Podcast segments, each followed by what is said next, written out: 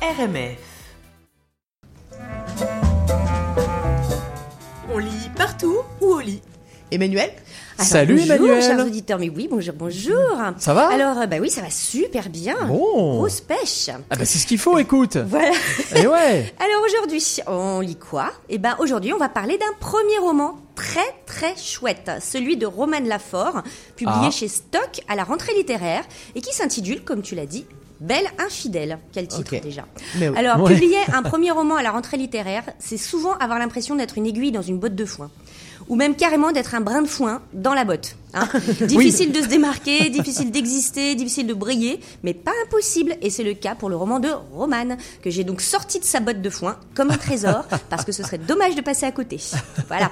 Alors, Romane Lafort, en plus d'être une jeune trentenaire éclatante de talent, elle est à l'origine traductrice de l'italien. Et justement, elle propose à partir de cette expérience une sorte de polar ou de thriller dans le milieu de l'édition et de la traduction. Son héros, et il s'appelle Julien Sauvage, est un traducteur, lui aussi, de l'italien. Et euh, bah, lui, euh, le pauvre, il survit très difficilement à une rupture amoureuse. Ah. Euh, Laura, une torride franco-italienne, tout le monde est un peu franco-italien hein, dans le roman, vous allez voir. Le genre qui ne plairait pas à votre mère, hein, et pas vraiment à vos amis non plus. La belle Laura, donc, a quitté euh, Julien depuis plus de trois ans. Mais elle a laissé des marques indélébiles et la vie ne tourne plus rond depuis son départ.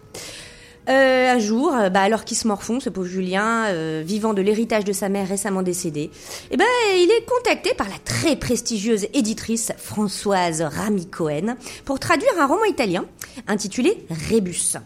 Il est écrit par un certain Agostino Leonelli qui casse la baraque en Italie. C'est un roman qui est pressenti pour le prix Strega. Euh, Bon bref, c'est un roman qui a un très très très gros succès et qui est considéré comme un chef-d'œuvre mais qui n'est pas encore traduit en français. Donc Julien, bah lui, c'est un débutant dans l'édition. Euh, Il a jamais traduit que des guides culinaires, enfin bon, des trucs assez nuls. Pardon pour les guides culinaires. Bah non, attends, et il s'étonne de se voir attribuer un tel honneur. Mais bon, il va vite s'apercevoir que ce roman, ce rébus, est en fait une œuvre toxique, malveillante, qui pose une énigme que Julien aura bien du mal à résoudre, et surtout qu'il aura, et dont il aura bien du mal à se remettre. C'est un thriller donc qui joue sans cesse sur les mots, sur le passage d'une langue à une autre. Et moi, j'ai adoré le fait que Roman intègre la langue italienne comme une broderie sur la langue française. Tous ces personnages sont bilingues et naviguent d'une langue à une autre. Et ça, c'est vraiment super intéressant pour ce thriller. Alors bah moi je vous propose d'écouter Romane Lafort pour une petite interview que j'avais captée au vol cet été lors d'une rencontre littéraire au Cap Ferret, Non, figurez-vous. mais madame. Eh mais ben si, oui. Bah voilà, madame. bah, je suis pas paillette pour rien, voilà. Et euh, en tout cas, Romane va expliquer son titre et sa démarche. Je vous propose de l'écouter. Bonjour Romane Lafort, alors je vous, euh, je vous saisis au vol euh, au Cap Ferret pour la rentrée littéraire de la librairie Alice, hein, qui est un grand rendez-vous euh, littéraire. Et euh, bah, écoutez, euh, vous, vous lancez un premier roman. Alors j'ai envie de vous dire, c'est quoi le stress de- d'un d'un premier roman? Eh bien, le stress, c'est euh, de, de savoir en parler, euh, de ne pas rentrer trop dans les détails et en même temps de donner envie. Et c'est le stress d'être noyé dans une rentrée littéraire avec euh, des centaines et des centaines de livres. Et forcément, on voudrait, on voudrait pouvoir parler beaucoup du sien et il n'y a pas de place euh, forcément pour tout le monde. Oh mais il y a de la place pour vous, hein, j'ai l'impression, parce que vous avez eu un prix déjà, vous. Euh, oui, j'ai reçu hier un prix. J'ai appris que j'avais reçu un prix que je recevrai officiellement euh, dimanche d'un salon qui s'appelle Les Écrivains chez Gonzague Saint-Brie. Et donc je suis ravie. Voilà, j'espère que, que c'est un, de bon augure pour la suite. Bah, c'est un super tremplin. Alors, euh, est-ce que vous voulez nous parler un peu de votre livre? Alors mon livre s'appelle Belle infidèle. Euh, j'ai euh, emprunté ce nom, enfin d'un procédé de traduction qui avait cours au XVIIe siècle, qui consistait à trahir le sens du texte original pour embellir le texte source. C'est l'histoire d'un traducteur qui se retrouve contre toute attente, alors qu'il a passé sa vie à traduire des mauvais textes, des guides des guides touristiques et des livres de recettes, à traduire un roman encensé en Italie et qui au fur et à mesure de sa traduction va se demander si le roman n'a pas quelque chose à lui révéler sur sa propre vie. Alors, d'autant plus, euh, ça a d'autant plus d'actualité que vous êtes vous-même traductrice de l'italien. Tout à fait. J'avais envie de parler de la traduction, de tous ses aspects, même symboliques, parce que je pense que la traduction, c'est aussi un geste qu'on fait même quand on ne parle pas de langue. Et j'avais aussi envie de parler des traducteurs, qui sont les grands oubliés, je trouve, de la, du système éditorial. Et j'aime toujours les personnages d'anti-héros, ceux qui sont dans l'ombre. Et voilà, mon personnage de traducteur est né de cette envie de, de retourner le projecteur vers, euh, vers eux. Euh, merci beaucoup, ça donne vraiment vraiment envie. Euh, ben, on vous souhaite que du bonheur, un un super, euh, une super rentrée littéraire pour vous.